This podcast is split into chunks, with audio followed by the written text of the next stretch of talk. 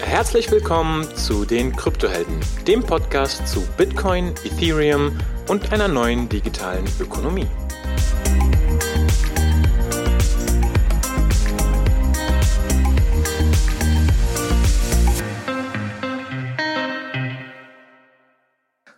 So, herzlich willkommen, liebe Kryptohelden. Heute wieder ein Interview. Bei mir zu Gast ist Alexander Bechtel. Alex, hi, wie geht's dir? Hi Hung, freut mich, dass ihr mich eingeladen habt heute. Ich bin gespannt, wo uns das Gespräch heute hintreibt. Also ich freue mich auf unsere, unsere Runde hier. Ja, total. Also das Thema, das kam auch bei uns in der Telegram-Gruppe raus. Ne? Also wir haben einfach die Frage da mal reingestellt, hm, welche Themen wollt ihr denn wissen? Da kam dann DeFi, NFT und ein großes Thema war auch CBDC. Darüber wollten wir sprechen. Da haben wir gesagt, hey, Ono und ich, ne, wir sind ja jetzt ähm, nicht so wirklich tief in diesen Themen drin. Also suchen wir uns doch jemanden, der, der wirklich Ahnung hat. Und äh, ja, lasst mich kurz Alexander Bechtel vorstellen. Wir sind super froh, dass er heute dabei ist in dieser Episode. Er arbeitet unter anderem im Bereich Digital Assets und Currency Strategy bei der Deutschen Bank. Äh, er hat an der Universität St. Gallen promoviert, war auch an der Stanford University, äh, hat dort als Forscher mitgewirkt und ist auch als externe Berater bei der Europäischen Zentralbank unterwegs gewesen. Also auch mal eine schöne Perspektive, die wir hier äh, mit heute reinbekommen können. Äh, seit 2019 ist er der Kopf eigentlich hinter dem Podcast Bitcoin, Fiat and Rock'n'Roll. Also wärmstens zu empfehlen. Hört auf jeden Fall mal rein, wenn ihr diesen Podcast noch nicht kennt. Äh, in dem Podcast geht es um Bitcoin, Stablecoins, Central Bank Digital Currencies und viele andere Innovationen aus dem Bereich digitaler Währung und Zahlverfahren. Und genau darüber wollen wir heute mit dir sprechen. Alex, bevor äh, wir einsteigen in die Themen, erzähl uns doch mal ein bisschen was darüber, ja, wie, dies, wie, wie sag mal, dieses Thema dich gefunden hat. Ja, ich nehme mal an, du im Kindergarten stand noch nicht fest, dass du genau in dem Thema unterwegs sein wolltest. Und äh, wie, wie ist denn die Story dahinter? Ja, gute Frage. Also tatsächlich der Kindergarten, der war es noch nicht. Es war auch am Ende der Schule noch nicht so. Also als ich mein Abitur gemacht habe, ich habe den Wirtschaftsunterricht gehasst in der Schule und ich kann mir bis heute nicht erklären, warum ich mich dann dazu entschieden habe, Wirtschaftswissenschaften zu studieren. Keine Ahnung, aber ich habe es trotzdem gemacht. Äh, das war damals in Bayreuth noch. Also ich komme so aus dem, aus dem Norden Bayerns und meine, alle meine Freunde haben in Bayreuth studiert. Da bin ich auch nach Bayreuth, habe dann äh, Economics studiert dort.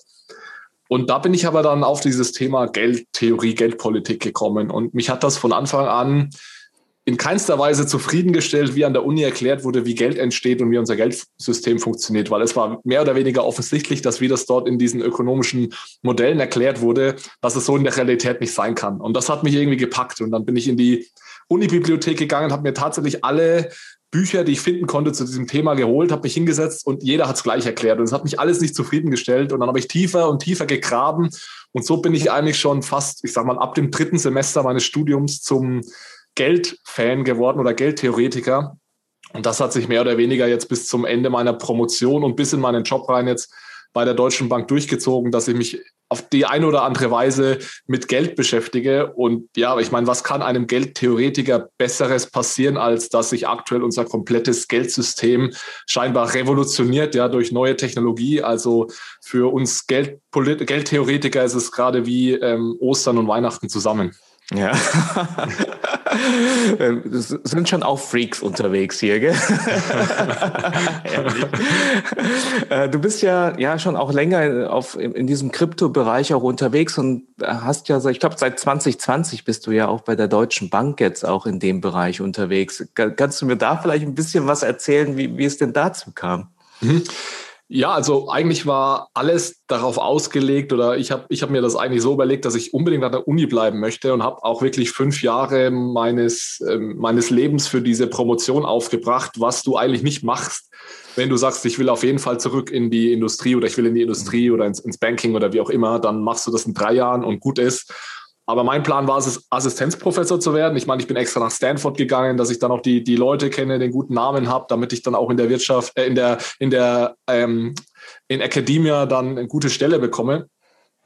Aber dann war es trotzdem am Ende dann so, dass ich gemerkt habe, dieses Thema packt mich einfach. Und das war so zwei Jahre vor Ende meiner Promotion, bin ich da immer tiefer reingerutscht, auch von akademischer Seite. Und Academia ist einfach unglaublich langweilig. und langsam. Also langweilig okay. nicht, aber vor allem langsam. Ja, teilweise auch langweilig, aber vor allem langsam.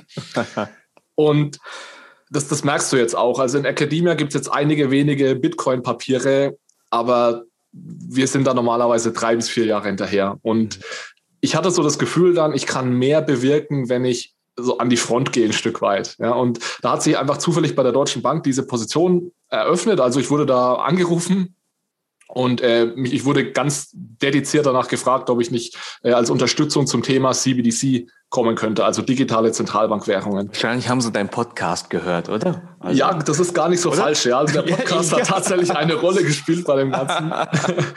äh, genau, ja. Und es, es war dann aber so, dass ich, als ich dann dort war, hat sich relativ schnell herausgestellt, dass die Aufgabe, die ich dann bei der Deutschen Bank übernehme, weit über CBDC hinausgeht. Und jetzt aktuell begleite ich mehr oder weniger die Rolle, dass ich versuche, natürlich gemeinsam mit meinen Kollegen ja auszuarbeiten, welche Rolle denn eine Bank, ein klassisches Finanzinstitut denn in so einer Krypto-DLT-Blockchain-Welt spielen könnte. Das heißt, zentrale Finanzinstitutionen, wir haben diese Idee von Blockchain und Bitcoin, wo alles dezentral ist, wo Finanzintermediäre eigentlich keine Rolle mehr spielen. Wie passt das Ganze zusammen? Wie sollte sich die Deutsche Bank positionieren? Was sind vielleicht die ersten Produkte und Projekte, die wir anstoßen sollten? Das ist jetzt aktuell meine, meine Position und Aufgabe bei der Deutschen Bank. Das stelle ich mir sehr herausfordernd vor. Das ist immer, das ist ja so eine Art Transformation, ja, Transformationsprojekt oder ein Vorhaben und so irgendwie so das Thema alte Welt und neue Welt und, und wie kriegt man die zusammen? Also ich glaube, da, da hast du genug zu tun, ja. Das ist so. Ja, es ist, es ist wirklich spannend und es gibt jetzt auch keine Bücher, die ich irgendwie lesen könnte und das ist auch schwierig, weil wir natürlich dann, also ich war ja Mitarbeiter Nummer eins zu dem Thema, mehr oder weniger bei der Deutschen Bank, zumindest jetzt so im Management oder in der Strategie. Und wir haben natürlich jetzt angefangen, dieses, unser Team ein Stück weit zu vergrößern. Und es ist verdammt schwer, gute Leute zu finden, die sich sowohl in dem Blockchain, Bitcoin, Ethereum, DLT-Space auskennen, als auch ungefähr wissen, wie so eine Bank funktioniert. Und also für alle da draußen, die, da draußen, die nur ungefähr an der Schnittstelle arbeiten, ihr seid heiß begehrt heute schon und in der Zukunft sicherlich noch mehr. Also liebe Kryptohelden. Also die Kontaktdaten von Alex sind dann in den Shownotes drin. Also wenn ihr genau diese Range habt, diese äh, Range, äh, äh, das, wie, wie das Geldsystem funktioniert und, und auch sozusagen die Bitcoin-Welt, dann äh, ja, meldet euch bei ihm. Ich glaube, spannende, spannende Themen. Fangen wir doch an, in das Thema einzusteigen, Alex. Ich, ich sehe gerade auch, Ono ist schon auch, auch mit dabei. Also ähm, Ono, falls du die eine oder andere Frage hast, dann grätsch du einfach mit rein, ja? Ich kriege hey. rein. Genau. Hi. Grüß dich, Ono. Sehr schön. Also die erste Frage und die, die Frage, die stelle ich eigentlich immer ähm, bei, bei allen Themen, äh, die irgendwie Richtung, ah, wir haben was Neues. Ähm, und zwar, wenn wir jetzt irgendwie sagen, wenn die digital, wenn digitale Währungen so die Antwort sind, ja, was ist denn eigentlich nochmal die Frage? Ja, also ich, was ich mir gerne mit dir ein bisschen besprechen möchte, ist, naja, ähm, wenn, wenn das die Lösung ist oder wenn das eine, eine Möglichkeit einer Lösung ist, was ist denn das heutige Problem in unserem jetzigen Geldsystem? Ja, was, was siehst du da? Mhm. Puh, das ist ja gleich schon ein Kracher zum Einstieg. Ja? Also da glaube ich, da sorry. es ist, also es fängt ja schon mit dem Wort digitale Währungen an. Das ist ja schon ein sehr weiter Begriff. Also da stellen sich jetzt einige vermutlich die klassischen komplett dezentralen Kryptowährungen vor, wie Bitcoin. Andere denken vielleicht dann sogar schon an das Thema, das wir heute diskutieren wollen, CBDC. Ähm, und das sind ja schon mal zwei äh, komplett unterschiedliche Dinge. Andere denken vielleicht auch in ihr Bankkonto, wenn du digitale Währung sagst. Und ja, das ist es. Ne? Also wenn ich jetzt meine Frau sage, ja, wir brauchen digitale Währung, sagt sie, ja, wir sind doch schon ja. digital. Also hier, äh, ich ja. habe doch kein Bargeld mehr, ich mache hier genau. PayPal genau. und sonst was. Also ja. wie, wie, wie, erklärst du das jemandem? ja, ich glaube, das ist sogar eine, ein guter, ein guter Einstieg, Einstieg in, äh, in eine Antwort auf diese Frage. Genau diese Sache, haben wir nicht schon digitale Währungen? Also welches Problem lösen denn diese neuen digitalen Währungen? Was können die denn, was andere nicht können. Und ich glaube, ich würde mal ganz grob zwei Dinge unterscheiden. Das eine, was du bei Bitcoin hast, ist natürlich, dass es, äh, oder anderen Kryptowährungen, dezentralen, dass es eine, eine, ähm, eine Art Wertaufbewahrungsmittel, ein, eine Möglichkeit ist, Werte zu, zu transferieren und zu speichern, ohne dass ich Institutionen brauche dazu. Also meine Lieb Lieblingserklärung von Bitcoin ist immer, Bitcoin hat es zum ersten Mal geschafft, drei Eigenschaften zu vereinen, was noch nie irgendeine Sache hatte und das ist, es ist digital, es ist ähm, dezentral und es ist begrenzt. Also digital, dezentral und knapp. Und das sind drei Eigenschaften, die es vorher einfach noch nicht gab. Also es gibt Dinge, die sind digital und knapp. Das ist zum Beispiel ein E-Book auf Amazon, aber da steht eben Amazon dahinter und sorgt dafür, dass wir das nicht so einfach kopieren können und an eine E-Mail anhängen können. Ja, dann gibt's Dinge, die sind, die sind dezentral und ähm, digital. Das ist zum Beispiel ein E-Mail äh, ein Word-Dokument, das ich an eine E-Mail anhängen kann und an zehn meiner Freunde schicken kann. Ähm, das ist dann ein dezentrales Dokument. Genau. Ja, genau. Nicht knapp. Ähm, nicht aber knapp. es ist nicht knapp, ja. Und Bitcoin hat es einfach geschafft, diese drei Dinge äh, zu vereinen. Und das ist für mich in erster Linie immer eigentlich so eine, eine Revolution, fast in den, eine technische Revolution in den Computerwissenschaften. Mhm. Und der Use Case, den wir jetzt dann draus machen und den auch natürlich Satoshi Nakamoto auch draus gemacht hat, der ist total intuitiv und liegt nahe. Aber da gehen dann die Meinungen schon ganz stark auseinander, wofür wir Bitcoin eigentlich brauchen. Ja, die einen sagen, es ist eben ein Zahlungsmittel und ich kann ohne trustless und censorship resistant und so weiter Werte übertragen und bezahlen. Andere sagen, es ist eher so eine Art äh, digitales Gold. Also da gehen die Meinungen schon, schon auseinander, welches Problem eigentlich gelöst wird. Ich bin da eher so im digitalen äh, Goldcamp, ehrlich gesagt, verstehe aber jeden, der sagt, der macht da auch Zahlungen damit. Ethereum Ether wieder, äh, löst wieder ein anderes Problem eigentlich. Ether ist jetzt vielleicht weniger dieses klassische Geld, sondern eher eben, es wird immer so vereinfacht gesagt, der Weltcomputer. Ähm, genau. Und dann haben wir, und dann sind wir jetzt heute, heute im Thema, natürlich diese digitalen Zentralbankwährungen, die eigentlich wieder eine andere, ein anderes Problem lösen. Denn das ist im Endeffekt eine, Möglichkeit, mehr oder weniger das heutige Geld äh, in diese, in diese DLT-Umgebung ähm, zu bekommen und es, das heutige Geld in diesen Umgebungen nutzbar zu machen. Das heißt, eventuell sowas wie programmierbare Währungen und so weiter. Wobei, und da muss ich, muss ich gleich dazu sagen, aber da können wir gleich noch mehr ins Detail gehen, das ist auch nur ein Blick auf digitale Zentralbankwährungen, weil man kann da auch ganz anders äh, draufschauen, dass es erstmal gar nichts mit Blockchain zu tun hat.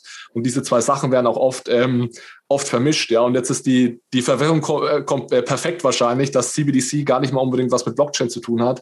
Und deswegen siehst du, echt kompliziert, weil digitale Währung ist eine ganz, ganz breite Range an Sachen mit ganz, ganz äh, vielen Anwendungsfällen, die meiner Meinung nach alle in Zukunft ein Stück weit koexistieren werden und eben verschiedenste Anwendungsfälle auch, auch versuchen werden zu lösen. Okay, danke dir, Alex. Cool, cool erklärt das mit dem Bitcoin. Habe ich jetzt zum, so zum ersten Mal gehört. Oh no, ich weiß nicht.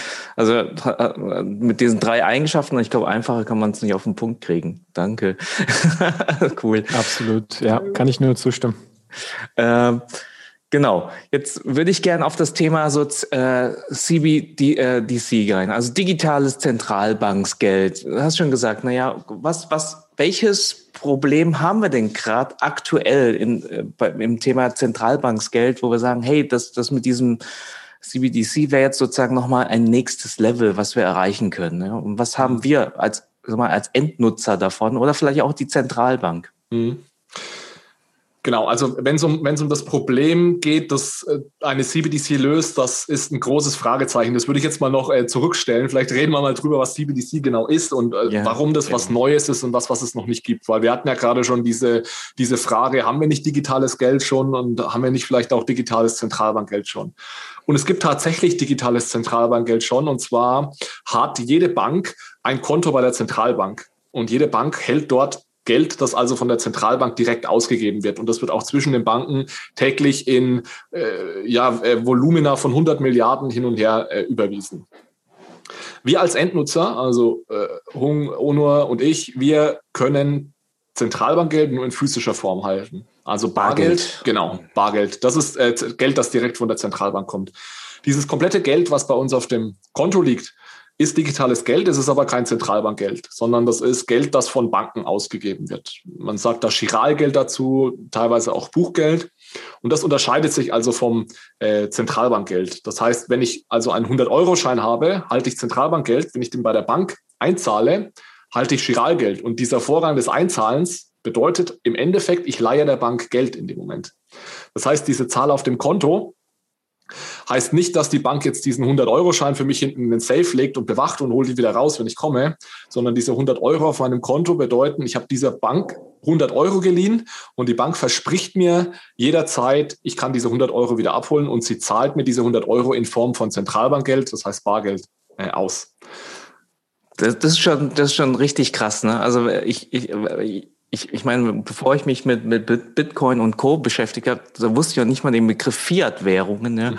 Und als ich jetzt hier irgendwie reingekommen bin, äh, weil als Endnutzer, du, du hast Bargeld und du hast irgendwie deinen Kontoauszug und so, für dich ist es bisher immer das Gleiche gewesen. Ne? Aber dass es technisch im Hintergrund auch einfach was anderes ist, das war mir nicht so wirklich klar bisher. Genau. Es ist Gott sei Dank jetzt für uns Normalos kein allzu großer Unterschied, weil ähm, unsere Einlagen bei der Bank sind gesichert. Das heißt, selbst wenn die Bank pleite geht bis 100.000 Euro, ist unser Geld also gesichert, weil das ist natürlich der große Unterschied zwischen Bargeld und Chiralgeld, also das Geld auf unserem Konto.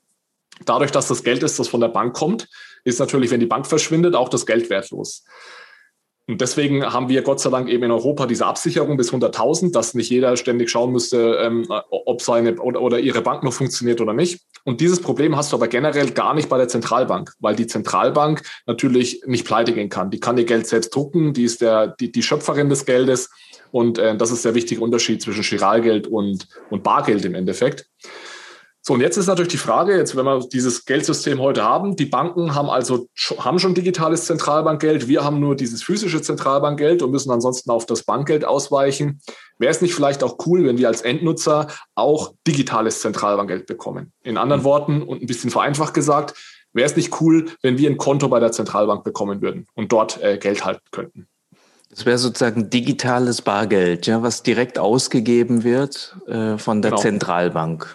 Genau, so nennt es die EZB sogar. Also Digital Cash wird es oft genannt. Ähm, und das ist auch so der, der Gedanke dahinter. Und nochmal, der Vorteil ist jetzt hier eben, dass da brauchst du keine Einlagensicherung. Die Zentralbank kann nicht pleite gehen. Das ist echtes Geld. Das wird vermutlich, und das ist noch eine weitere Unterscheidung zwischen dem Bargeld und dem, dem Bankgeld, Bargeld ist gesetzliches Zahlungsmittel. Das ist also definiert vom Staat als Geld. Das gilt für das Giralgeld nicht äh, auf der Bank. Ja, und bei dem Zentralbankgeld, bei dem digitalen wäre es vermutlich auch so, dass das eben ähm, echtes gesetzliches Zahlungsmittel mehr oder weniger. Aber das, das musst du mir nochmal erklären, weil das, das habe ich auch schon gehört. Okay, gesetzliches Zahlungsmittel ist das Bargeld, aber was, was heißt denn das, wenn, wenn, wenn, mein, wenn das Giralgeld auf dem Konto kein gesetzliches Zahl, Zahlungsmittel ist? Was, was ja. heißt das genau? Also gesetzliches Zahlungsmittel bedeutet im Endeffekt es bedeutet nicht, ich sage das mal, was es nicht bedeutet, es bedeutet nicht, dass wenn du in den, zu irgendeinem Händler gehst und von dem was kaufen willst, dass du äh, dir das Recht hast, damit Bargeld zu bezahlen. Der Händler kann jederzeit sagen, ich möchte dein Geld nicht, dann kommt das Geschäft einfach nicht zustande. Ähm, wenn der gerne in irgendwie Schweinehälften bezahlt wird, dann musst du dem Schweinehälften geben. Ja? Wenn du aber dem Händler, sagen wir mal, wenn du einen Glaskrug von dem kaufst und du machst diesen Glaskrug aus Versehen kaputt, dann hast du ja Schulden bei dem Händler, weil du ein Produkt von ihm kaputt gemacht hast sagen wir mal, dieser Glaskrug kostet 50 Euro, dann hast du das Recht, diese Schulden bei dem Händler in Bargeld zu bezahlen. Das heißt, der muss von dir diese 50 Euro annehmen, weil der Staat definiert hat, Bargeld, Zentralbankgeld ist gesetzliches Zahlungsmittel. Aber er muss es nicht annehmen, wenn ich sozusagen äh, Sachen von ihm kaufe. Genau, das ist ja im Endeffekt, kann, kann ja auch jeder, jeder Restaurantbesitzer kann dir verbieten, bei ihm zu essen, wenn er, wenn er dich nicht mag. Ja, also das hat ja jeder okay. das Recht, irgendwie Ware nicht rauszugeben. Also du kannst jetzt niemandem zwingen, seine Ware herzugeben, wenn du ein Bargeld in die Hand drückst, aber als Gläubiger, als Schuldner hast du das Recht, deine Schulden in Bargeld zu begleichen. Okay, okay, verstanden. Was, was wäre denn jetzt sozusagen der Vorteil mit diesem äh, digitalen Zentralbanksgeld? Also wenn, wenn sozusagen äh, ja, wenn das Bargeld sozusagen der, über, über diese, über dieses, über diese digitalen, ich, ich, ich weiß von Begriff von sonst wie ein Token oder sonst wie, musst du mir danach noch erklären. Was wäre denn da der Vorteil auch für die Zentralbank? Was verspricht sie sich dafür?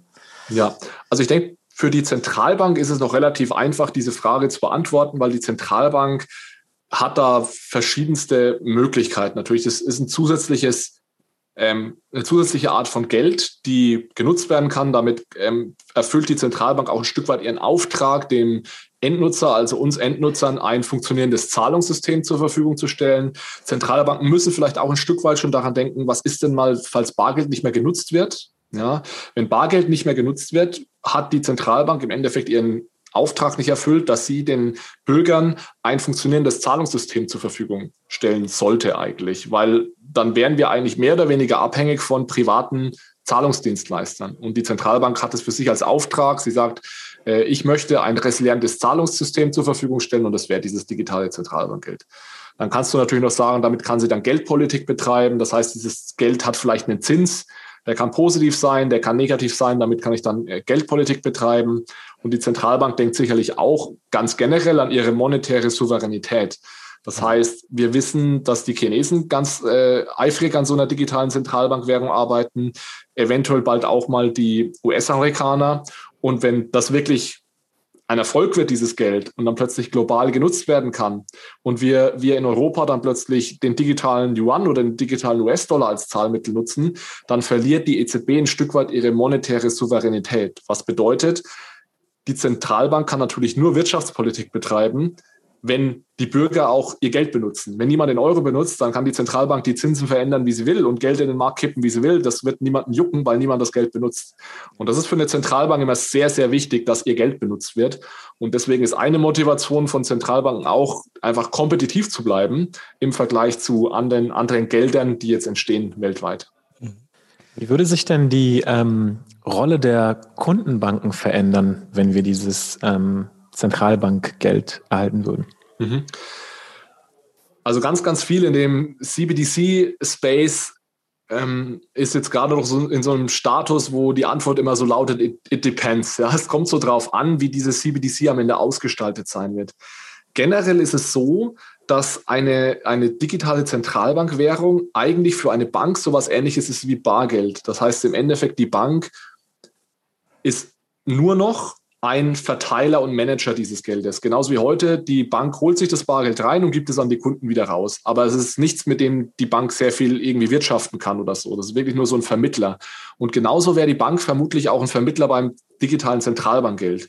Das heißt, anstatt dass es das eigene Geld ist, managt sie das Geld der Zentralbank und sie stellt im Endeffekt für die Endnutzer Konten bereit.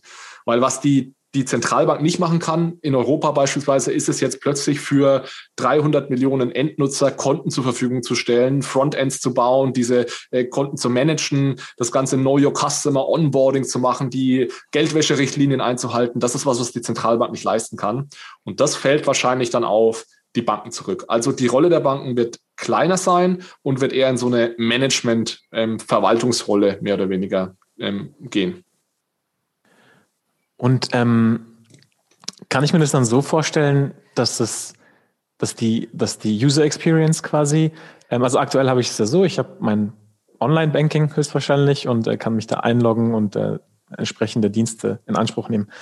Wird die ähm, User Experience bei einer CBDC eher an so eine Wallet Experience auf einer Blockchain sich ähneln oder wird es trotzdem, wie du gerade gesagt hast, eher schon noch eine Bank geben und ein Interface und also ich, diese Frage ist ähm, mit Hinblick auf, wie einfach ist es denn dann eine CBDC ähm, gegen zum Beispiel Bitcoin zu tauschen? Mhm. Weil heute habe ich ja ähm, einen zentralisierten, eine zentralisierte Börse, den sogenannten On-Ramp.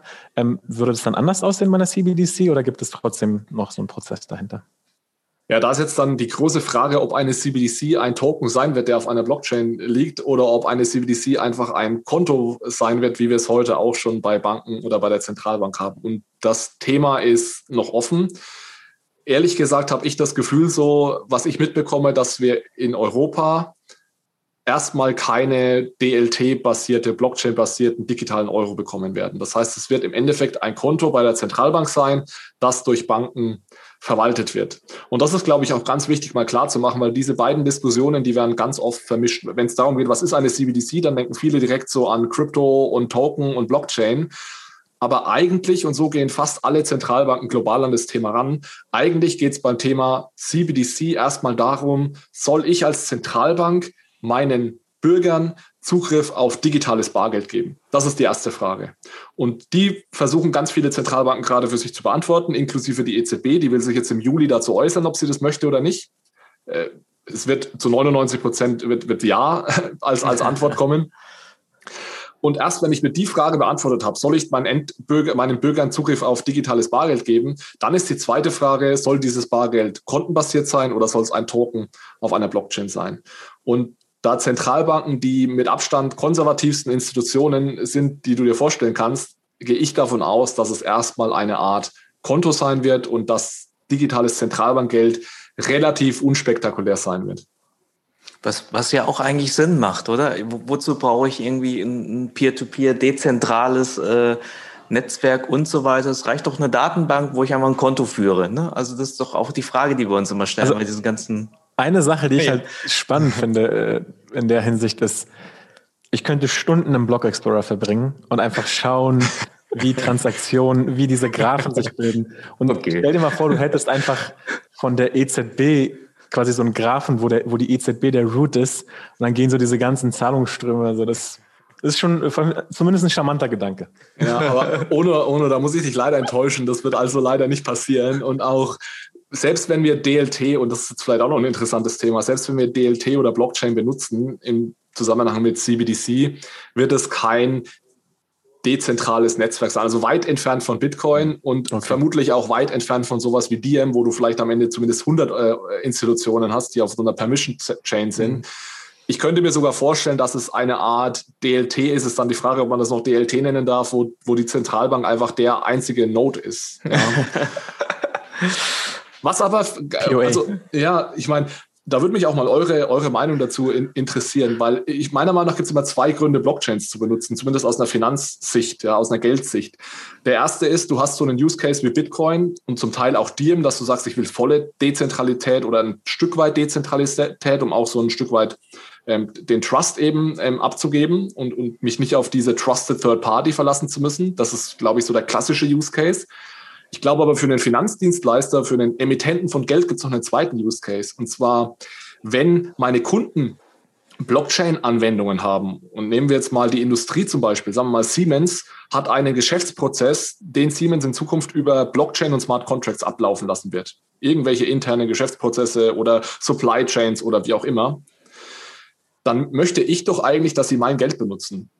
Und der einfachste Weg, ihnen das Leben so einfach wie möglich zu machen, ist doch, wenn ich mein Geld auf deren Blockchain ausgebe.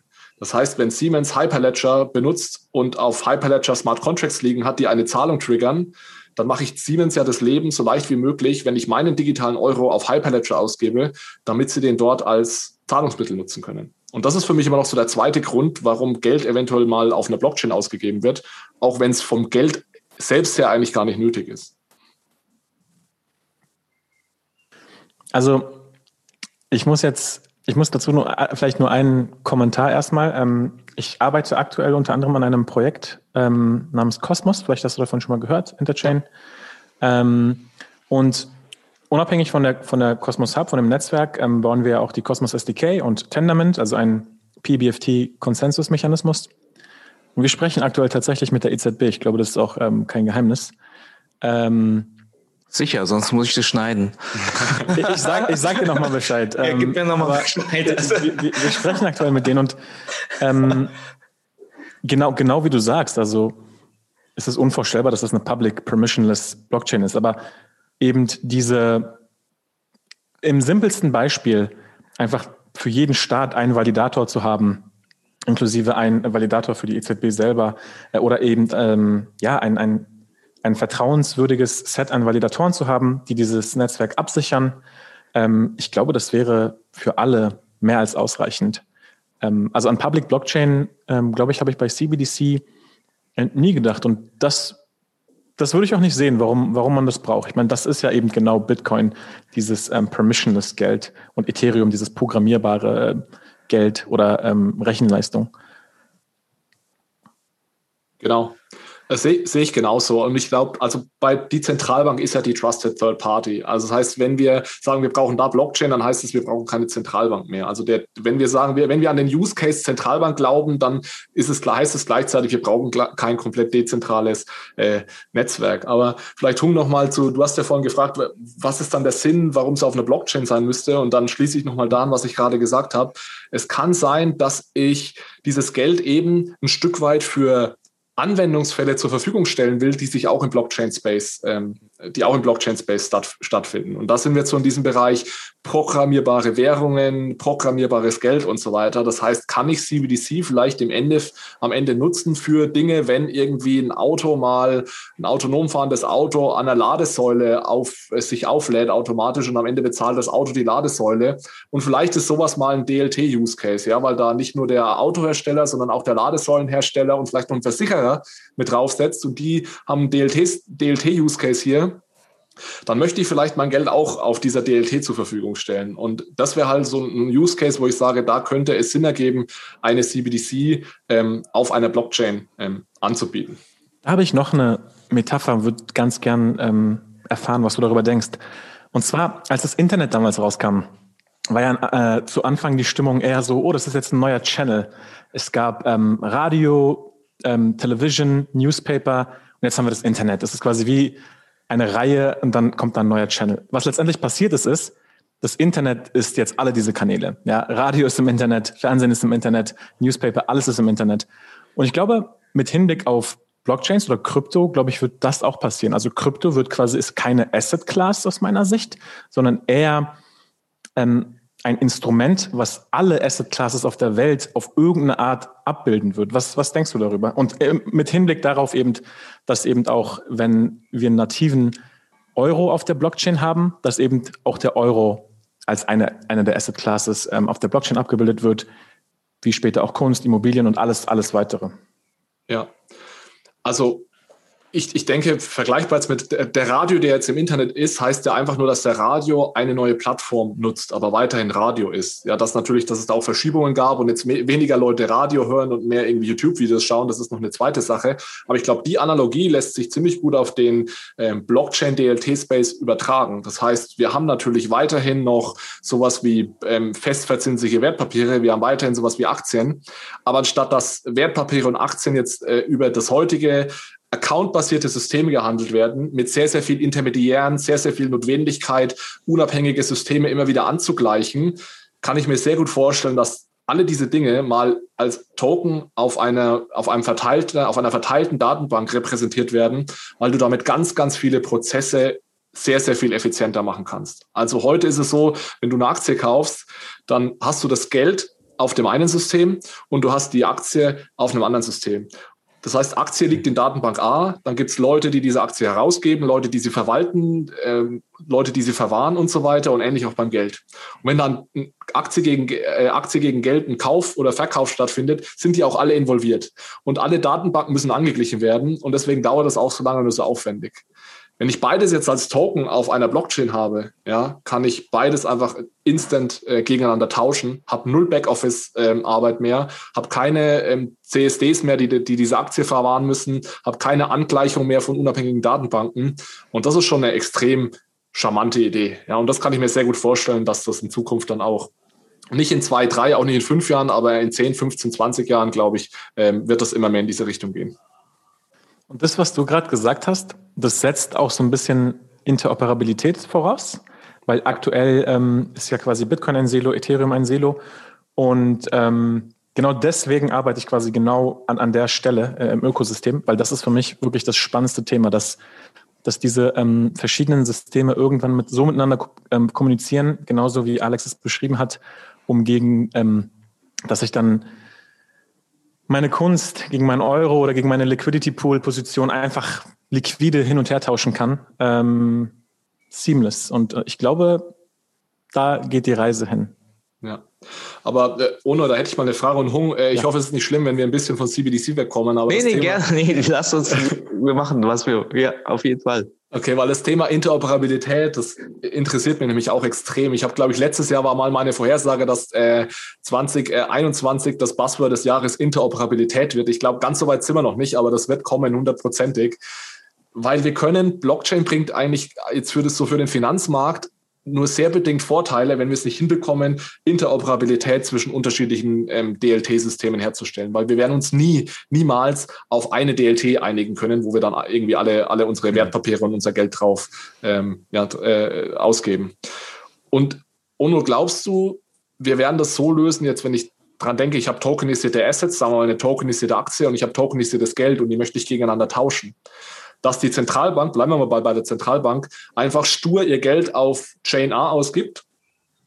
Und dann kommt ihr mit Cosmos und baut mehr oder weniger Brücken in unterschiedliche Chains rein, auf denen dann die Aktien liegen. Das ist ja eine Möglichkeit. Möglichkeit zwei wäre, dass die Zentralbank ähnlich wie Circle, USDC sagt, wir geben unser Geld auf der Chain B, C und D aus, damit eben direkt dort, wo die Assets liegen, auch mein Geld liegt und ich dort eben, eben tauschen kann. Das ist eine sehr, sehr gute Frage.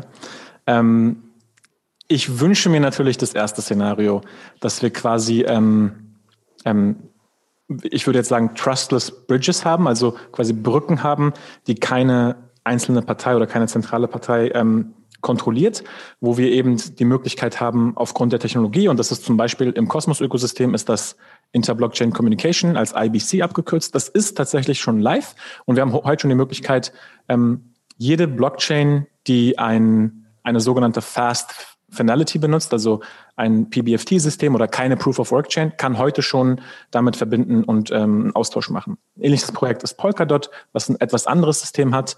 Ähm, und das ist natürlich die bevorzugte Methode. Was du aber sagst, das ist die viel interessantere Methode für diese ganzen ähm, Unternehmen.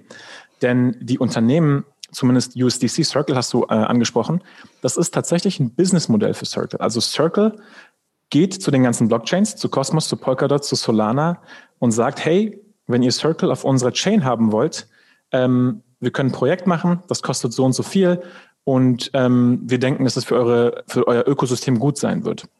Und Circle push, pusht es so ein bisschen, ähm, ihr, ihr USDC quasi separat auf jede Chain zu bringen. Was bedeutet das für Circle? Circle muss jede dieser eigenen Blockchains separat managen, separat eine Infrastruktur dafür haben und separat entsprechend Mitarbeiter haben, die das machen. Ähm, dann haben wir aber so Sachen wie zum Beispiel, dass ERC20-Token ja nativ schon von diesen ganzen Brücken unterstützt werden. Das heißt, wenn wir USDC als ERC20 auf Ethereum haben, kommt es quasi schon nativ mit der Ethereum-Brücke auf das ganze Kosmos-Ökosystem. Im Polkadot wird es ähnlich sein. Ähm, es ist auf jeden Fall auch ein Wunsch und ein, und ein Bias von mir, aber ich denke schon, dass die erste Variante mehr Sinn macht. Kommen wir jetzt aber zu dem Zentralbankenbeispiel. Ich glaube, bei den Zentralbanken ist es nochmal anders. Ich glaube, da ist es eben äh, so, dass die, die Kontrolle der Zentralbank vielleicht nochmal eine andere Gewichtung hat, ähm, als dass sie sagt, dass wir jetzt nicht wollen, dass ähm, der digitale Euro jetzt irgendwo im Monero-Netzwerk äh, rumlungert und wir dann gar keine Transparenz mehr haben und gar nicht mehr nachverfolgen können, was damit passiert. Ähm, ich glaube, das ist problematisch. Daher könnte ich mir vorstellen, dass bei Zentralbanken das zweite Beispiel ist, was du beschrieben hast, dass, dass äh, der digitale Euro auf jeder Chain separat und quasi ganz bewusst und kontrolliert ausgegeben wird. Ja, das ist so, das ist so mein Gedanke dazu.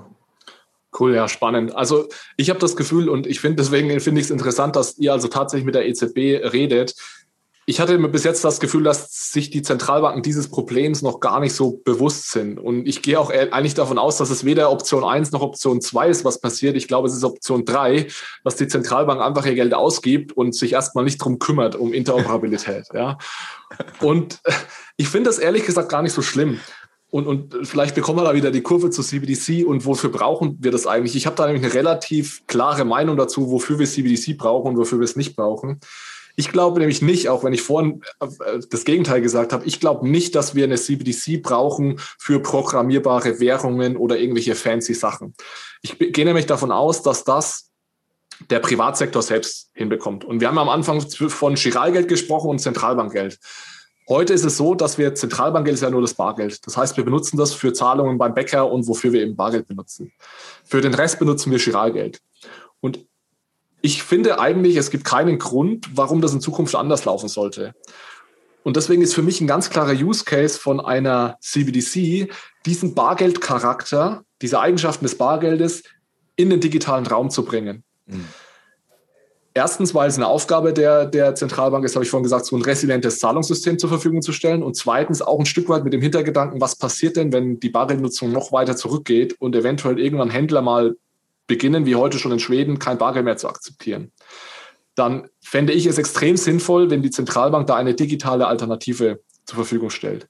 Und deswegen sind so die Haupteigenschaften, die meiner Meinung nach eine CBDC haben sollte, und das ist mindestens so anspruchsvoll wie Interoperabilität bei Blockchain ist, sie sollte Offline-Payments zulassen. Das heißt, ich muss Zahlungen tätigen können ohne Internetkontakt. Äh, und zweitens, ich muss zumindest bis zu einem gewissen Maße anonyme Zahlungen tätigen können.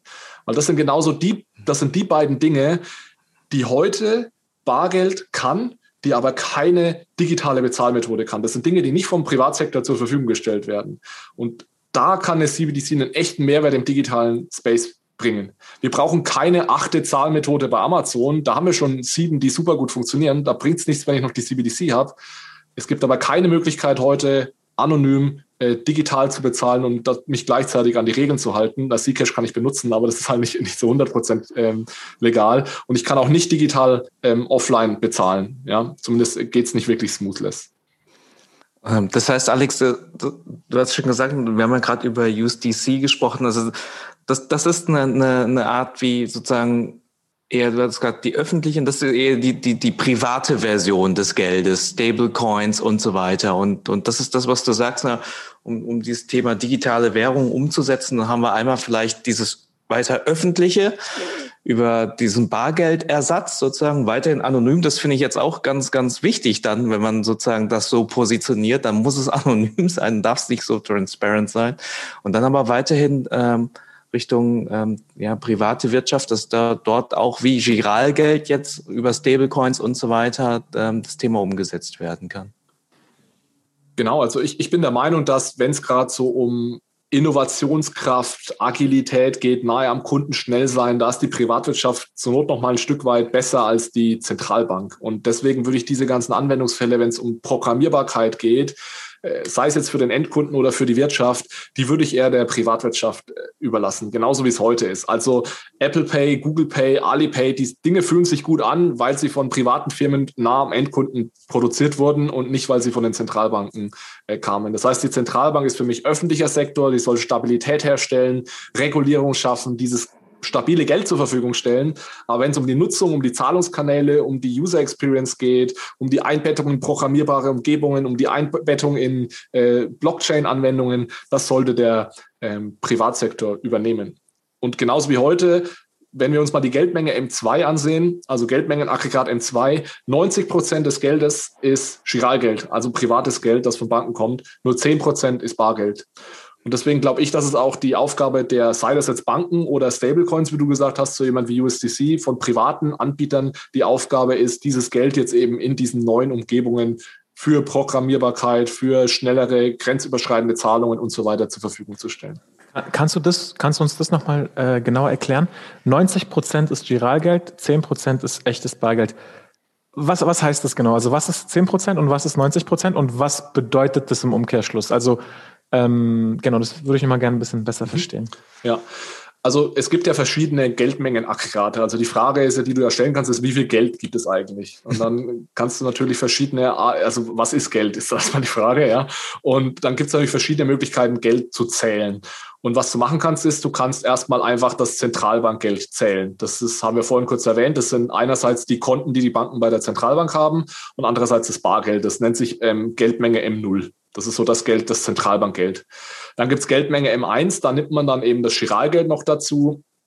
Und Geldmenge M2, da weitet man das dann immer mehr aus. Also bei Geldmenge M1 müsst ihr jetzt dann selbst mal nachschauen, da sind zum Beispiel alle Einlagen bei der Bank dabei. Bei Geldmenge M2 sind dann zum Beispiel noch sowas wie Terminanlagen dabei. Das heißt, wenn du dein Geld mal für drei Monate irgendwo anlegst, dann zählt es bei M2 auch noch dazu. M3 ist dann noch ein bisschen größer. Also das sind verschiedene Möglichkeiten, Geldmenge zu, zu, zu messen. Aber okay, also das heißt, ähm, M0 ist das Bargeld, was im Umlauf ist, plus mhm. die Konten, die unsere Banken bei der Zentralbank haben. Genau. So, und, und alles andere, also M1, ist dann quasi Geld, was unsere direkten Kundenbanken, die wir auch sehen, die das erzeugt haben quasi? Genau. Erschaffen haben? Und, und was bedeutet das, wenn Sie das so, also, oder wie können Sie dieses Geld erschaffen und was bedeutet denn das? Weil jetzt, mhm. also ich, ich verstehe schon, dass das so ist, aber ich weiß noch nicht, was das, was das quasi bedeutet. Ja. Okay, dann äh, kurz, kurz mal, wie entsteht, wie entsteht Geld jetzt, äh, zum, das Bankengeld vor allem? Also erstmal, dieses Zentralbankgeld, das kann die Zentralbank einfach so schaffen. Ja? Mit dem Fingerschnipsen, das schreibt sie sich in ihre Bilanz. Dann hat die Zentralbank Bargeld, das kann sie drucken und diese Reserven, diese Konten bei den Banken, die kann sie beliebig befüllen. Was die Zentralbank normalerweise macht, die schenkt das nicht einfach her, sondern die leiht es den Banken entweder oder sie kauft den Banken dafür ein Wertpapier ab. Also zum Beispiel kauft die Zentralbank einer Bank eine deutsche Staatsanleihe ab und dann hat die Bank plötzlich neues Geld. Die Bank kann mit diesem Geld jetzt, mit diesem Zentralbankgeld, ihr eigenes Geld schaffen. Und zwar, was die Bank machen darf, und das da dürfen nur Banken und sonst niemand, die Bank darf für jeden Euro, für jeden einen Euro, den sie von der Zentralbank bekommt, darf sie 100 Euro an eigenem Geld schaffen. Ja, das ist dieser sogenannte Mindestreservesatz und das dürfen nur Banken. Und deswegen können Banken auch Geld erschaffen. Und deswegen gibt es sowas wie Chiralgeld. Und deswegen machen wir auch diesen Unterschied zwischen Zentralbankgeld und Chiralgeld, dass eben Banken sagen können, ich muss mir einen Euro von der Zentralbank holen, kann aber ohne dann 100 Euro leihen. Und das ist, das ist das sogenannte Fractional Reserve Banking. Also es gibt zwei Geldformen. Das eine ist das Zentralbankgeld und das Bankengeld, das baut da oben auf und wir leveragen sozusagen dieses Zentralbankgeld und Banken können ihr eigenes Geld schaffen. Was ist die Idee dahinter? Banken sind näher am Kunden, Banken können flexibler ähm, reagieren und Banken können dann sozusagen Kredite vergeben, um die Wirtschaft anzukurbeln. Banken sind diejenigen, die die Unternehmen auch besser scannen können, können sagen, lohnt es sich jetzt da Kredite zu vergeben oder nicht ähm, und so weiter. Gibt aber auch sehr viele äh, Menschen, die das kritisieren und auch nicht zu Unrecht, dass man sagt, die Banken haben da zu viel Macht und es führt auch ein Stück weit immer zu diesem Auf und Ab, weil Banken dann teilweise zu viel oder zu wenig äh, Geld schaffen. Also es ist super interessant, das wusste ich vorher nicht, äh, dass das so funktioniert und ähm, ich merke auch gerade, dass mir auf jeden Fall sehr, sehr viel Wissen in dieser alten Bankenwelt oder Finanzwelt noch fehlt.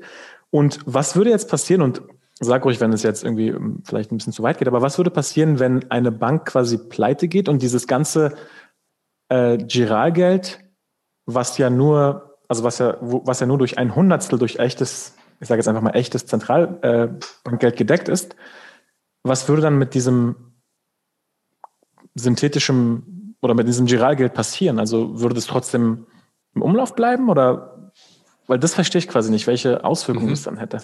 Also ich meine, dieses, dieses Chiralgeld existiert ja nur auf deinem Konto bei dieser Bank. Mhm. Das kannst du aus diesem Konto auch nicht rausnehmen. Das ist ja auch der interessante Unterschied zwischen äh, Geld, das heute, äh, das heute in Accounts existiert und Geld, das irgendwann mal auf einem Token äh, basiert, weil da nehme ich dieses Geld aus dem Account ja raus. Ja, das ist das Besondere an Blockchain und Token. Ich kann Geld, das heute fest an eine Bank gebunden ist, auf einem Account liegt, kann ich mehr oder weniger da rausnehmen und habe das selbst. Aber bei einer Bank geht es nicht. Da liegt es in diesem Account. So, und ich habe ja vorhin schon kurz gesagt, das ist jetzt für eine Normalo erstmal kein Problem, weil dieses, dieses Geld in diesem Account ist zu 100 äh, bis zu 100.000 Euro abgesichert durch den Staat. Das heißt, wenn deine Bank pleite geht, sind diese Accounts, diese Zahlen auf dem Account wertlos, weil diese, diese Zahlen im Account heißt einfach nur, du hast der Bank Geld geliehen. Ja, die, die Bank hält nicht 100 Prozent dieses Geldes äh, als Sicherheit, sondern nur einen Teil davon. Aber über den Staat sind wir abgesichert bis 100.000. Wenn du mehr als 100.000 hältst und das muss nur nach Zypern schauen, vor ein paar Jahren, da ist es passiert, da sind, also ist der Bankensektor, sind einige Banken pleite gegangen. Da haben teilweise Sparer ihr Geld verloren, ja, weil eben, weil sie mehr als diesen Grenzwert gehalten haben, ähm, genau, und Banken pleite gegangen sind. Ja, daran erinnere ich mich auf jeden Fall. Ähm, gerade, glaube ich, viele auch aus dem russischen Bereich, die da irgendwie betroffen von waren und genau. Und du sagst, das Geld ist quasi nur ein Buchwert. Das heißt, könnte ich dieses Geld nicht abheben? Doch, und das ist jetzt das Besondere. Und alles, was ich jetzt gesagt habe, das, ich hoffe, das hört ja niemand von der Deutschen Bank, weil es hört sich immer so an, als, als wären Banken was ganz Schlimmes und das würde alles nicht funktionieren. Das Wichtige ist, du kannst jederzeit dieses Geld abheben und du hast jederzeit ein Recht und die Bank hat auch jederzeit eine Pflicht, dir dieses Geld auszubezahlen. Und ich meine, gerade so bei uns in Deutschland, vor kurzem ist auch in Deutschland eine Bank pleite gegangen, die Greensill Bank. Äh, da hat das wunderbar funktioniert, da hat kein Sparer auch nur einen Cent verloren. Also diese Mechanismen, die funktionieren sehr, sehr ja. gut. Jetzt, jetzt verstehe ich aber auch, was, was es quasi mit so einem Run auf die Banken auf sich hat. Ne? Also wenn jeder jetzt quasi zum Bankautomaten rennen würde und sein Geld genau. abheben würde, das würde gar nicht funktionieren anscheinend. Genau, das würde nicht funktionieren, weil die Bank das nicht, nicht vorhält, äh, dieses, dieses Geld, genau. Ja, interessant. Wieder was gelernt, Hung. Ich sehe, ich sehe, ich sehe es ja im Podcast, sieht man es jetzt nicht, aber bei ONUR, da, da macht jetzt ganz viel Klick, Klick, Klick gerade irgendwie. nee, es gibt immer diese Konzepte, die hat man mal gehört und einen Bankenrun und hier und da ich finde, jetzt ist es nochmal so ein bisschen, ups, jetzt ist es nochmal so ein bisschen mehr äh, zusammengekommen. Ja, und, und ohne du als jemand, der jetzt sehr gut versteht, wie tokenbasiertes Geld funktioniert, ja, wir unterhalten uns jetzt natürlich als Bank auch darüber, wie können wir denn unser Chiralgeld tokenisieren und als ein Token auf einer Blockchain zur Verfügung stellen. Und da wird es dann verdammt tricky weil das ist bei einer CBDC kein Problem, weil eine CBDC ist echtes Geld. Da steht die Zentralbank dahinter, das kann ich tokenisieren. Dann ist es mir auch total egal, wer diesen Token hält. Das ist kein Problem. Wenn ich das mit diesem Chiralgeld versuche zu machen, dann wird es tricky, weil dann bin ich im Endeffekt in einer Situation, wo die Commerzbank einen Token ausgeben kann, dann ist es aber ein Commerzbank-Token. Und die Deutsche Bank kann einen Token ausgeben, dann ist es eine Deutsche Bank-Token. Und genau. das wird dann verdammt komplex, weil dann habe ich am Ende 30 Token, ähm, die das alle haben, vielleicht einen unterschiedlichen Wert haben. Ja. Das haben wir heute aber auch schon. Ähm, es gibt Ethereum und es gibt zum Beispiel ähm, A Ethereum, wenn du es auf Aave stakest, äh, was äh, interest-bearing ist, also was, wo quasi Zinsen drauf gibt. IB Ethereum auf Alpha, dann gibt es Compound Ethereum, dann gibt es jetzt ST Ethereum auf Lido zum Beispiel, wenn du für Ethereum 2.0 bereits staken willst. Und diese synthetischen ähm, Derivate, ähm, so würde ich mir das dann auch beim Euro vorstellen. Dann gibt es den C-Euro von der Commerzbank, den D-Euro von der Deutschen Bank und diese ähm, wären dann eben synthetische oder Euro-Derivate erstmal.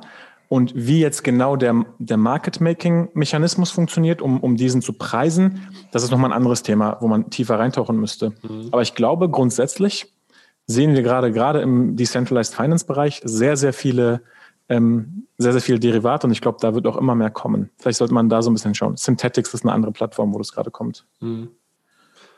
Ja, das wollen wir natürlich auf jeden Fall verhindern als Banken, ja, dass es dann plötzlich 30 verschiedene Euros in Deutschland gibt, weil ich glaube, das wäre das. Das versteht auch keiner mehr. Ja, das wäre eine, wär eine Katastrophe. Ja. es gibt auch ein paar Lösungsansätze, da, da reden, wir, reden wir drüber. Das geht jetzt, glaube ich, zu tief, aber das ist auf jeden Fall so eine Sache, die mich gerade sehr beschäftigt, wie man mehr oder weniger dieses Bankgeld, was ja einen Großteil unseres Geldes heute ausmacht, äh, tokenisieren kann. Und vielleicht da auch noch ein Satz dazu, weil viele sagen dann immer, naja, okay, dann nutzen wir einfach in Zukunft digitales Zentralbankgeld, weil damit funktioniert es ja und dann haben wir die Probleme gelöst. Das wollen Zentralbanken gar nicht. Und aus zwei Gründen. Der eine Grund ist, ähm, Zentralbanken würden damit natürlich dem Bankensektor schaden, weil dann Banken äh, nicht mehr der Bereitsteller des Geldes wären und sehr viel wegbricht. Und Banken haben jetzt abgesehen von dieser ähm, Chiralgeldfunktion natürlich ganz viele andere Funktionen noch, die wichtig sind für die Wirtschaft. Also das heißt, das ist ein Grund, wo man sagt, wir können jetzt nicht einfach die Banken von heute aus morgen aus dem Markt verdrängen. Und ein zweiter Grund, und der ist fast noch wichtiger, Zentralbanken haben eigentlich kein Interesse daran, dass plötzlich nur noch ihr Geld verwendet wird. Das würde nämlich bedeuten, dass die Bilanz der Zentralbank extrem groß wird. Weil sobald ich Geld von der Zentralbank nutze, taucht das ja auf der Bilanz der Zentralbank auf. Und die Zentralbank will eigentlich nicht, dass ihre Bilanz riesig groß wird. Und der Grund dafür ist, dass die Zentralbank für jedes Geld, das sie ausgibt, irgendeinen Wert dagegenhalten muss. Ja, ich habe vorhin gesagt, wenn eine Zentralbank der Bank Geld gibt, dann kauft sie der zum, zum Beispiel eine Staatsanleihe ab. Das heißt, so kommt dieses Zentralbankgeld in die Welt. Das heißt, wenn wir jetzt plötzlich nur noch Zentralbankgeld verwenden müssten, müsste die Zentralbank alle möglichen Wertpapiere aufkaufen, damit sie ihr Geld zur Verfügung stellen könnte, weil sie schenkt es nicht einfach her. Das machen Zentralbanken nicht. Und das hat relativ starke Implikationen für äh, die ganzen Wertpapiermärkte, Assetmärkte, für Zinsen und Preise auf diesen Märkten. Also das würde alles durcheinander bringen. Und deswegen wollen Zentralbanken eigentlich gar nicht, dass jetzt plötzlich jeder nur noch ihr, ihr, ihr Geld benutzt. Aber ein anderer Ansatz wäre quasi einen Standard zu schaffen. Also wenn die Zentralbank quasi analog zum ERC20-Standard eben auf ihrer, auf ihrem DLT, auf ihrer DLT-Protokoll einen Standard schafft. Und dieser Standard ist eben den Privatbanken oder den Banken erlaubt, das Giralgeld zu minden. Das wäre auch eine Möglichkeit. Dann hätte man es zumindest einheitlich und ähm, nicht eben diese ganzen Derivate, wo keiner mehr weiß, was das bedeutet. Ja, aber das eine ist der technische Standard und das ist klar, dass man sich darauf was einigen muss, damit die Token, sagen wir mal, interoperabel sind im Sinne von, ich kann den einen Token gegen den anderen tauschen.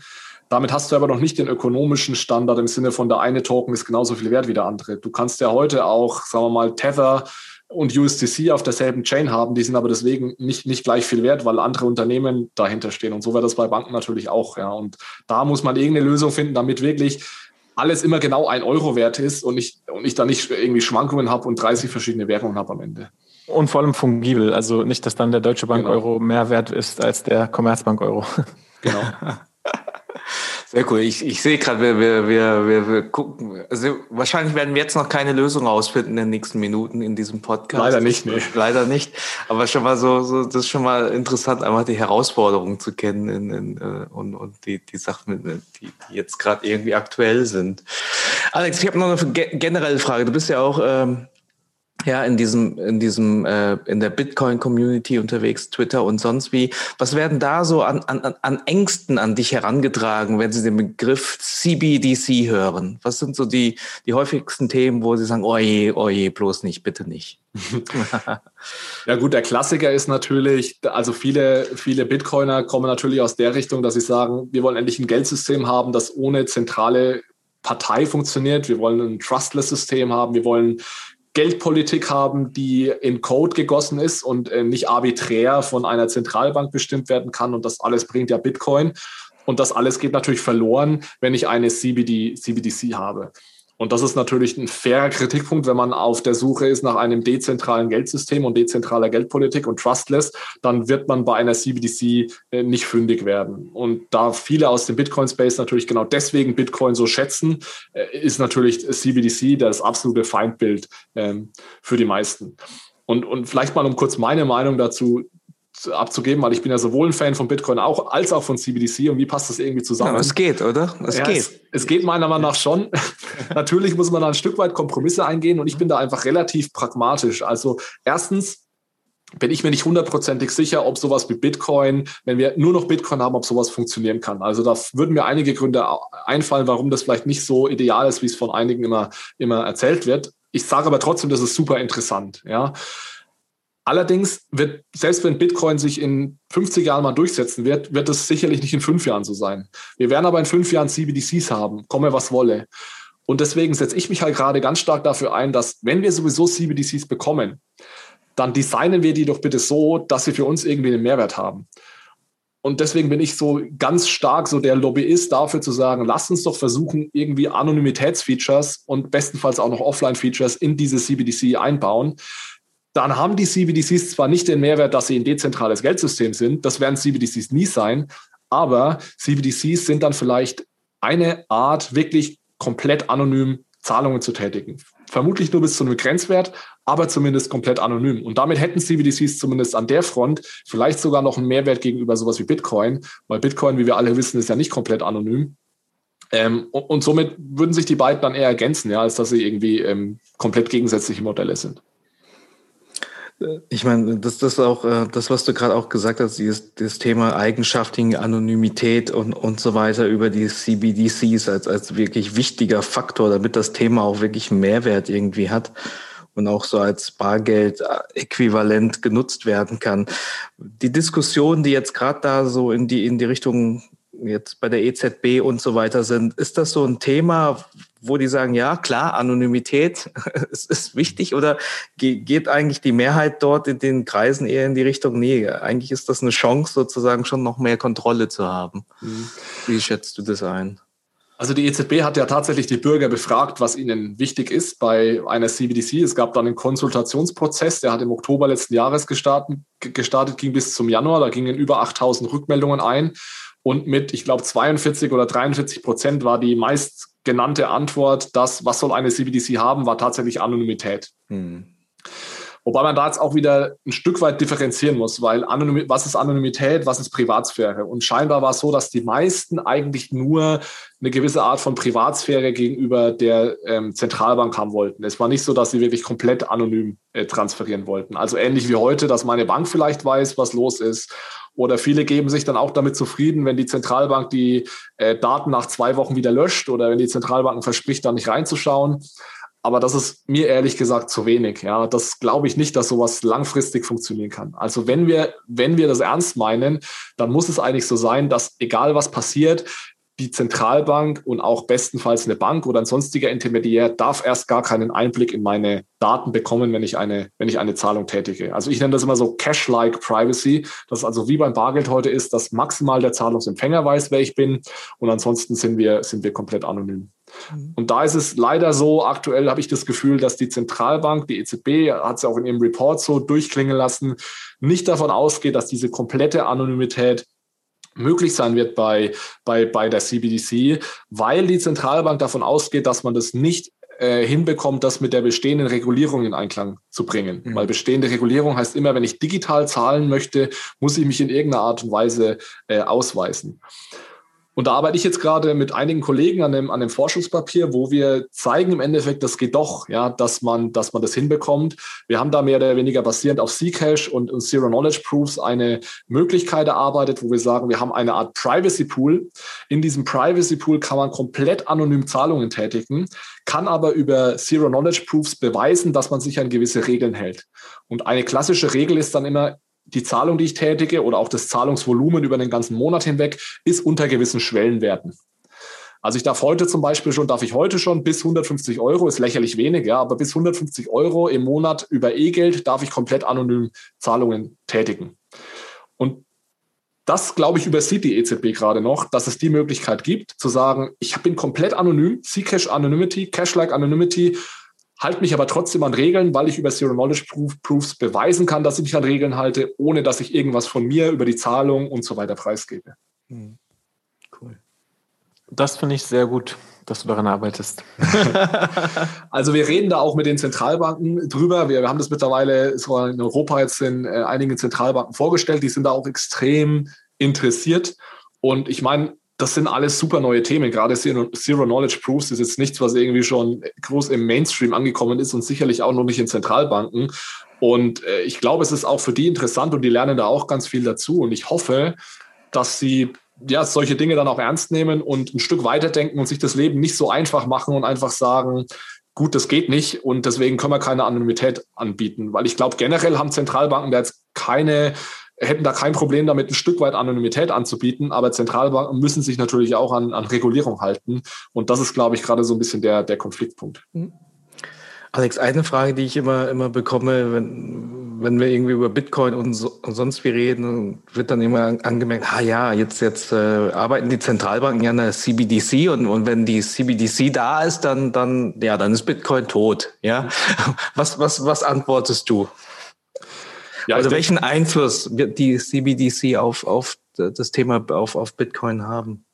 Ja, also ich glaube, wenn überhaupt, dann einen positiven, weil die Leute, die heute in Bitcoin sind, die ähm, sind ja zu einem großen Teil, okay, viele, viele schauen natürlich mittlerweile auf den Preis und glauben, da ist irgendwie eine fette Rendite drin, was ja vermutlich auch jetzt gar nicht so falsch ist, zumindest war jetzt in den letzten Monaten. Und die lassen sich natürlich von der CBDC erstmal überhaupt nicht aus der Ruhe bringen, weil für die ist Bitcoin dann erstmal ein Investment. Und eine CBDC wird immer ein Euro wert sein. Also da ist nicht viel drin. Das wird höchstens dann durch die Inflation entwertet. Ja, also diese ganze Investment, Investment-Motivation, die, da hat die CBDC null Einfluss drauf bei den Leuten, die glauben, Bitcoin ist ein Zahlungsmittel oder die Bitcoin als Zahlungsmittel benutzen, das sind natürlich vor allem diejenigen, die das deswegen machen, weil es eben dieses dezentrale, censorship-resistant, borderless, äh, äh, open äh, Network ist. Und die sind natürlich auch diejenigen, die nie auf eine CBDC wechseln würden, weil die nutzen ja genau deswegen Bitcoin und alle diese Eigenschaften hat eine CBDC ja nicht. Also ich glaube, auch für die Nutzergruppe äh, wird es äh, überhaupt keinen Unterschied machen, ob jetzt eine CBDC kommt äh, und nicht. Also Stand heute, glaube ich, wenn wir jetzt morgen in Europa eine CBDC hätten, hätte das erstmal überhaupt keinen Einfluss und wenn überhaupt einen positiven Einfluss, weil Leute dann vielleicht anfangen, sich mit dem Thema zu beschäftigen und dann vielleicht auch so, so Dinge wie Bitcoin stoßen. Ja, Uno, du hattest doch immer argumentiert, was wird eher, eher den, den Space nochmal verstärken, weil man dann irgendwie viel schneller sozusagen von diesem von diesem digitalen Bargeld äh, irgendwie auf einer Börse das zu, zu BTC umwandeln kann und sonst wie, oder? Du hattest so, also, ich mich mal argumentiert. Genau, mein, mein Verständnis war äh, definitiv noch nicht reif. Ich nahm, ich, nahm eben, ich nahm eben an, dass ähm, der Sprung vom DLT-basierendem CBDC, und das war die große Annahme, dass es DLT-basierend ist, ähm, zu einer Kryptowährung, dass die Entfernung einfach verringert wird. Und das wäre ja eine gute Sache, weil, wie gesagt, ähm, heute ist das eine sehr mühsame und langsame Geschichte, mhm. über eine zentrale Börse ähm, auf ein Konto etwas zu überweisen oder vielleicht auch über die Kreditkarte das zu machen mit gewissen Limits. Ähm, aber das scheint ja nicht so sein zu müssen. Und das ist auf jeden Fall schon mal eine gute Information, die, die ich heute mitgenommen habe. Ja, und wie gesagt, es kann ja sein, dass es dann eben von Banken ausgegebene Stablecoins geben wird, die dann aber auch immer genau ein Euro wert sind, weil es da nicht sowas wie USDC oder Tether ist, wo ja im Endeffekt private Unternehmen sowas ausgeben, sondern Banken sowas ausgeben und Banken haben ja dieses ganz große Privileg, dass sie so nah an der Zentralbank sind und dass sie so hart reguliert sind. Deswegen, wenn es jemand schafft, einen Token auszugeben, der immer genau 1,00 Euro wert ist, dann sind es vermutlich Banken. Und das wäre ja dann für dich im Endeffekt vermutlich egal, ob das jetzt äh, ein Euro von Banken ist oder ein Euro von der Zentralbank. Wenn du das dann easy in Bitcoin tauschen könntest, dann hättest du ja diesen, diesen Use Case auch gelöst. Genau, absolut. Sehr cool. Sehr cool. Also, das war eine schöne Reise. Ohne hast du noch Fragen an, an Alex? Wir müssen das auf jeden Fall nochmal wiederholen, Alex. Also, äh, ich, ich glaube auch, da, wir müssen eh jetzt mit, mit äh, vielleicht einfach mal in, in quartalsweise oder halbjährlich uns einfach updaten lassen zu den Themen. Heute war es eher so Richtung Grundlagen und da haben wir jetzt heute schon viel, viel verstanden. Aber, aber bei diesem Thema, ja, digitaler Euro, wie geht's da weiter? Wann kommt denn der? Vielleicht das als, als Frage, als Abschlussfrage von mir und dann, ohne, du kannst auch noch eine Frage stellen. Ja, wann kommt denn der digitale Euro? Was sind denn da jetzt gerade noch so die Roadblocker? Ja, also Hung, ich glaube, wir sind heute schon ziemlich ins Detail gegangen. Also falls auch eure Zuhörer da irgendwann mal irgendwie ein paar Minuten ausgestiegen sind, dann ist es nicht schlimm, weil ich glaube, wir waren heute echt teilweise schon tief, tief in dem Thema drin. Ähm, ja, wann kommt der digitale Euro? Also die EZB hat jetzt angekündigt, irgendwann im Juni, Juli eine Ansage zu treffen, ob sie das Projekt umsetzen möchte oder nicht. Wie gesagt, das wird zu 99 Prozent positiv ausfallen, diese Anmerkung, weil auch Christine Lagarde, die, die Präsidentin der EZB, hat schon durchklingen lassen, dass das Projekt auf jeden Fall kommen wird.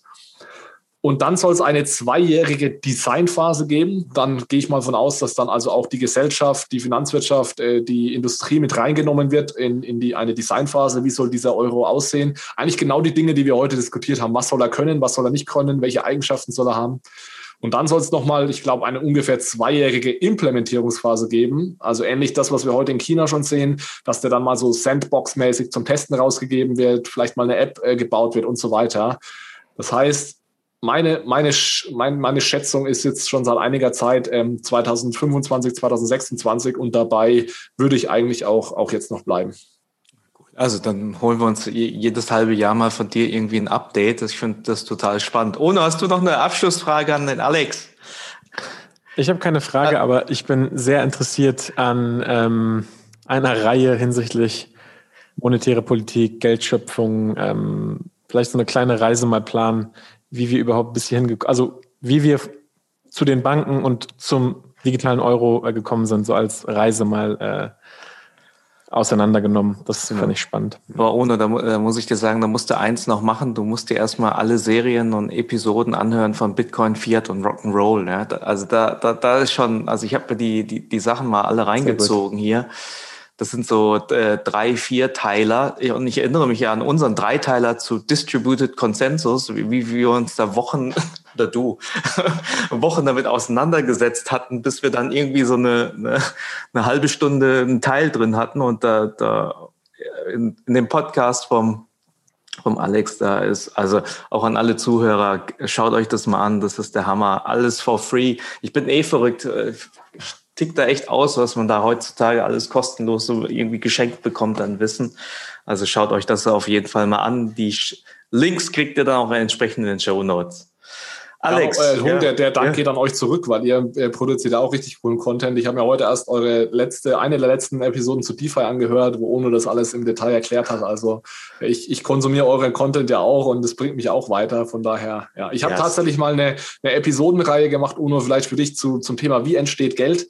Äh, so vier, vier, fünf Episoden, so was ist Zentralbankgeld, wie entsteht wie entsteht dieses Chiralgeld und auch wie entsteht Bitcoin, um dann die Brücke zu schlagen. Also vielleicht kannst du dir die mal, die mal reinziehen und dann äh, können wir da Und dann machen wir eine, eine FAQ-Session äh, dann hier nochmal gemeinsam genau. für den Podcast. Ne? Also ich glaube auch vom, vom Spirit her, deshalb denke ich auch die Zuhörer jetzt vom Kryptohelden-Podcast, die äh, ist ja eh, wir, wir lernen ja jetzt hier gemeinsam, wir verkaufen ja auch nichts, ne? Haben bisher auch noch nie, nie was mit verdient, Onor. Weiß nicht, ob wir einfach zu blöd für sind oder. Aber du schau mal, schau mal, bei mir hat es dazu geführt, dass ich jetzt einen äh, Job bei der Deutschen Bank habe, der ja. unglaublich spannend ist und mir Spaß macht. Und äh, ja. also erstmal hergeben und das kommt dann von alleine wieder zurück. Ja, ja Ono, du, du bist bei Cosmos, hat bestimmt auch mit dem Podcast zu tun. Jetzt muss ich halt nur noch mal schauen, dass ich mal einen anständigen Job bekomme hier irgendwie. Also. Ich wollte gerade sagen, also solange wir mit dem Podcast nichts verdienen müssen, Das ist cool. K können wir so lassen. Ja, ja, genau. ja, das war die Idee und das ziehen wir jetzt auch so durch. Alex, vielen Dank dir auf jeden Fall für, für die Zeit und äh, wir werden das auf jeden Fall nochmal gemeinsam wiederholen, okay? Ja, super, sehr gerne. Also hat mir auch viel Spaß gemacht. Ich habe noch was gelernt dabei. Also war ein schöner, schöner Samstagabend-Talk hier für uns. Danke dir. Also, macht's gut. Super. Ciao. Vielen Dank. Ciao. Ciao.